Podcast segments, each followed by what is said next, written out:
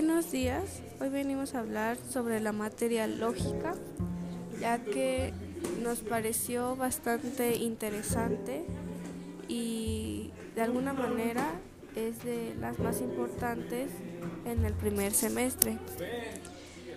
Obtuvimos la información y los datos del libro, el cual la dirección editorial es por Víctor Ricardo Guzmán Zúñiga, la dirección de su desarrollo digital por Víctor Guzmán Arbizu y la dirección de su desarrollo editorial por Alberto Rodríguez.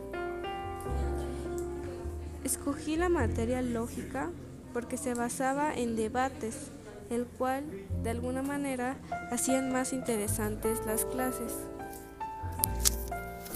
Otra de las razones por la cual escogimos esta materia es de que hacíamos actividades para poder entender más rápido cada uno de los temas. También se especializa un poco en la filosofía. Es una materia que te ayuda a resolver algunas discusiones o conflictos con argumentos precisos y concretos, pero sobre todo que no tengan una manera de contradecirlos.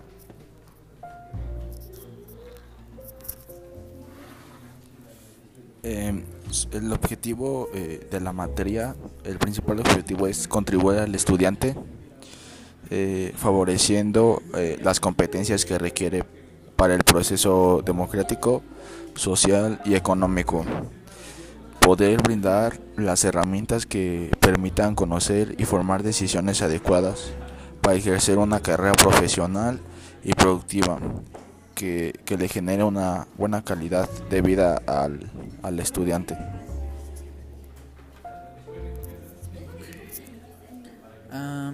los principales objetivos de la materia son que el alumno se ha capacitado para no confundir la lógica por los problemas personales que tiene y de cierta manera para saber comunicarlos de una manera lógica y precisa.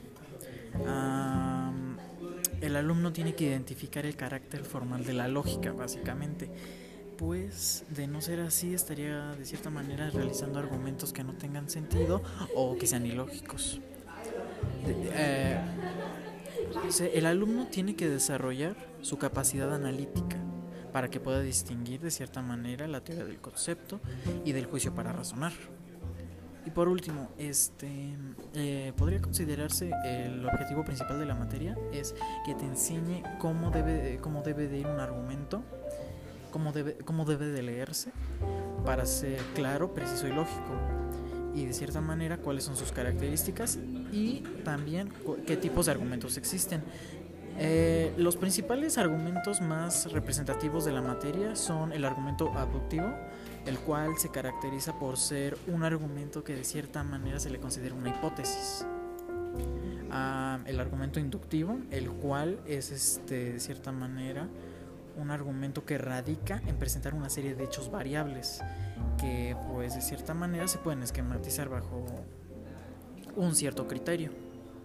Y por último, el argumento deductivo es un argumento el cual este se caracteriza por asumir las conclusiones extraídas de la misma premisa.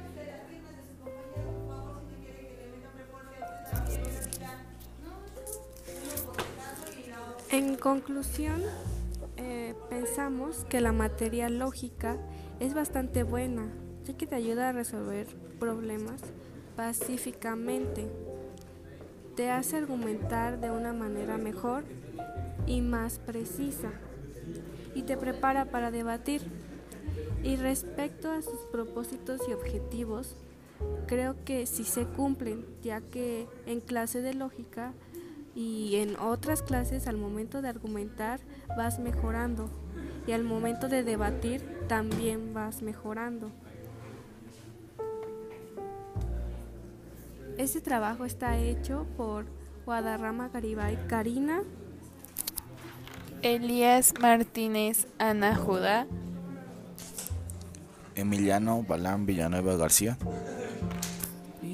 Gael Alexander Naquis Ramírez, este, muchas gracias por su atención. Esperemos haya servido para introducir de cierta manera la materia de una manera correcta.